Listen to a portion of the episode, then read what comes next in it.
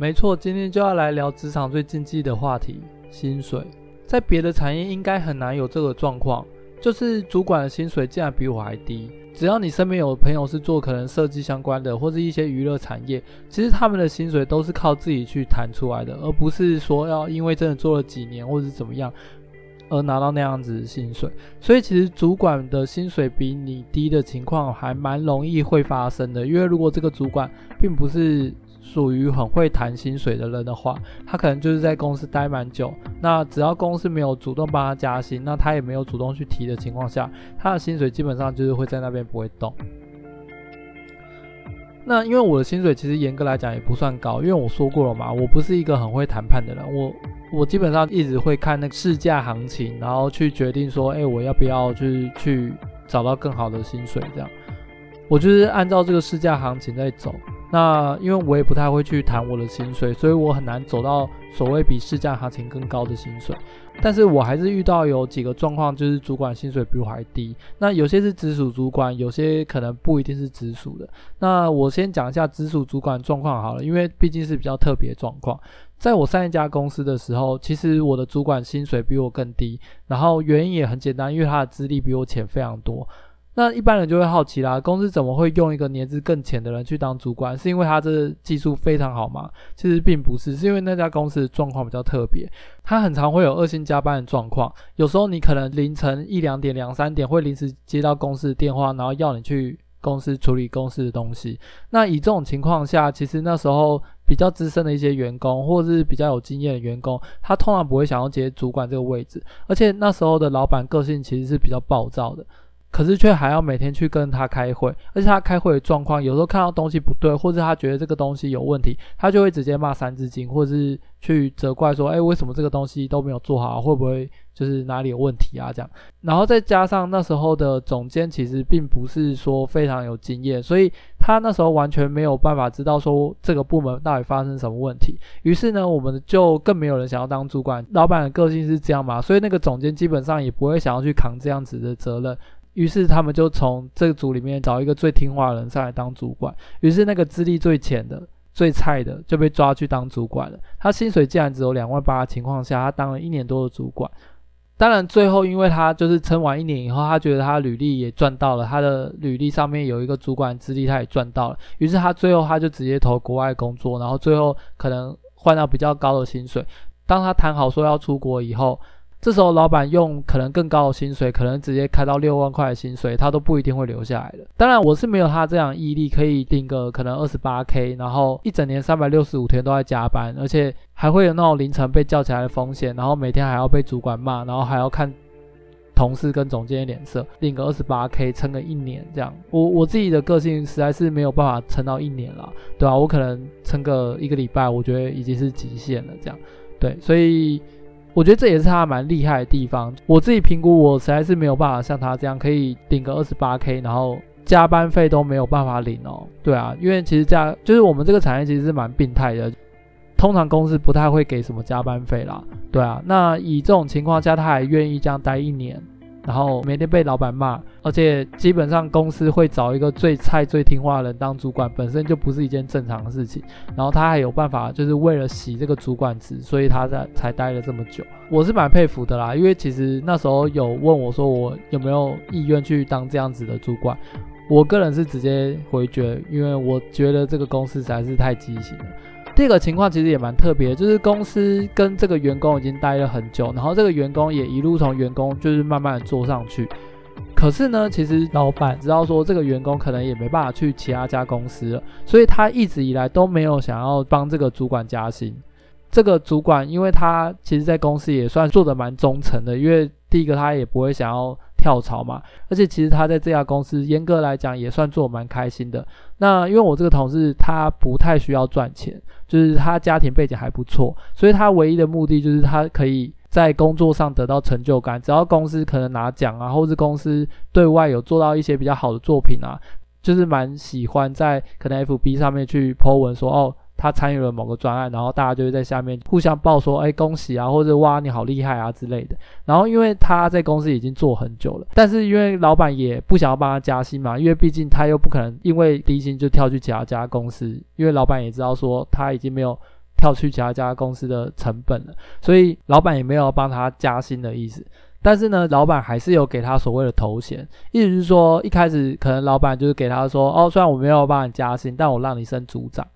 然后过了一段时间呢，又说哦，虽然我没有帮你加薪，但是我可以让你做总监，就这样慢慢就这样做上去了。所以其实即便他算挂了总监，那他的薪水还是非常非常低。那原因也很简单，因为老板觉得他又不可能跳槽，而且我说实在，如果他真的跳槽了，老板应该也没差吧，因为他就在找其他人来当总监就好了。因为其实，在我们这个产业上。其实蛮多人是愿意用薪水换职位的，毕竟那个职位本身就有一定的价值在上面。不管在之后可能跳槽啊，或者在之后找国外的工作啊，当对方看到你的职称可能是挂 leader 或者是 supervisor 的话，他会更愿意去使用你。对啊，就即便他们开的职缺不是 leader 或者是 supervisor，但是他只要看过说，哎，你在可能台湾某一家公司有当过这样职位，他们其实会更愿意用你。有些人就会为了想要去抢这样子头衔，所以愿意用更低的价钱接一家公司的 offer，在我们这个产业其实非常常见。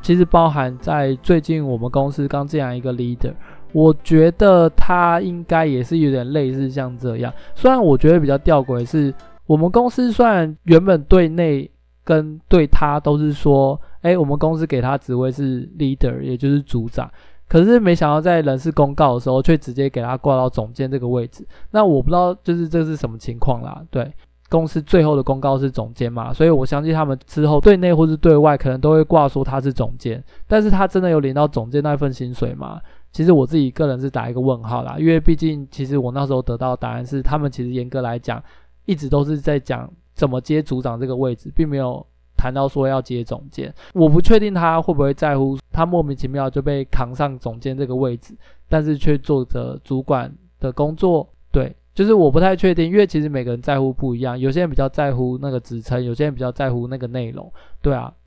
我觉得这个状况其实，在我们这个产业还蛮常见的。你的薪水跟你的职称其实是脱钩的。你可能领个三万四万，然后挂一个总监，或是你可能只是一个员工，可是却领个就是七八万，甚至更高。就是这种情况下，其实都有。因为有些人要钱，有些人要名。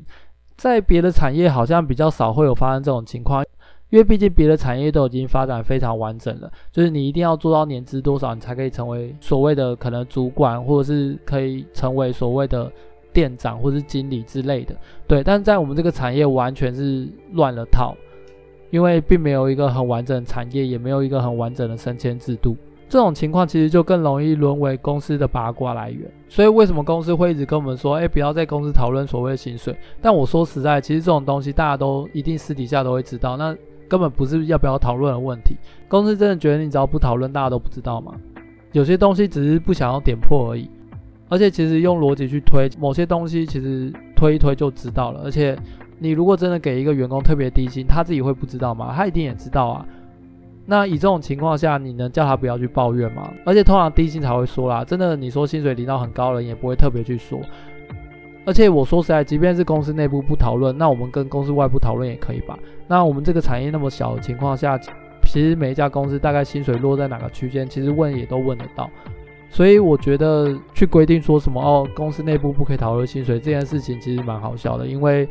怎么可能不讨论薪水？那即便不讨论薪水，那福利呢？那其他奖金呢？其实什么东西稍微比一下，用逻辑推一推，其实大概区间也都抓得到啦。对啊，就是要不要讨论薪水这件事情根本就阻止不了，而且通常真相往往更难堪啦。你越不讨论，其实我们就会越往更坏的地方去想。对啊，那这样子有比较好吗？我只能说，其实老板有时候他自己在跟我们讨论的时候，他自己也会说漏嘴，或者是会心虚，因为他明明就知道说他刻意在压某些员工的薪水，所以在跟这些员工在谈事情的时候，很容易就会不小心自己说漏嘴。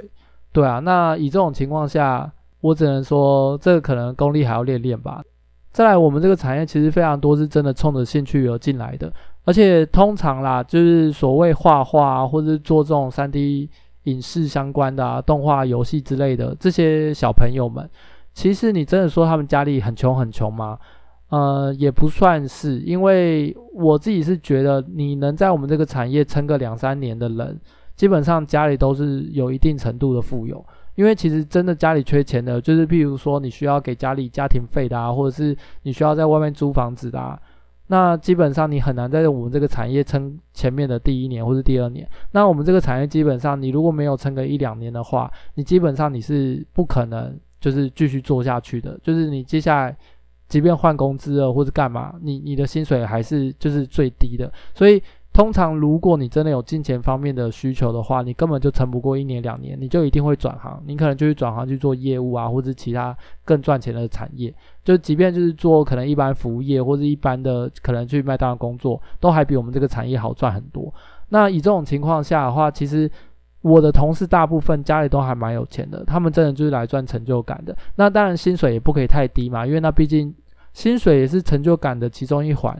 但是如果真的老板没有给到那个很高的薪水或是干嘛的时候，其实他们也不一定真的这么在乎。就像我蛮多同事，其实他们领到薪水第一件事情就是先把它花掉，他们根本不在乎说，哎，我这个月可以花多少钱，他们就是把那个月当下的钱全部花掉，因为反正他们本身的生活费都不是靠薪水嘛，有些可能就是家里有人在养啊，或是家里有人会帮忙出一些可能基本生活开销，其实他们拿到薪水第一件事情就是把它花掉。对啊，那以这种情况下，像我们这种可能觉得说，诶，薪水很重要，